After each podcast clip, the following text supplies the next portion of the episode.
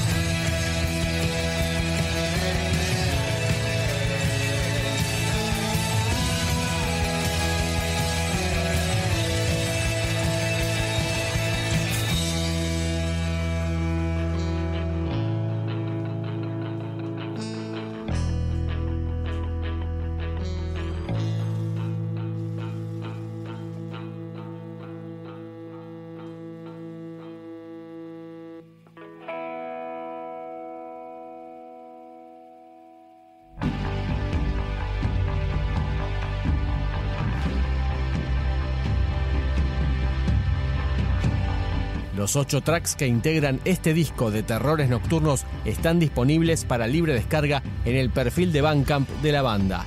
Este es el track que le da nombre y que cierra este disco debut del grupo, El Funeral de los Monos.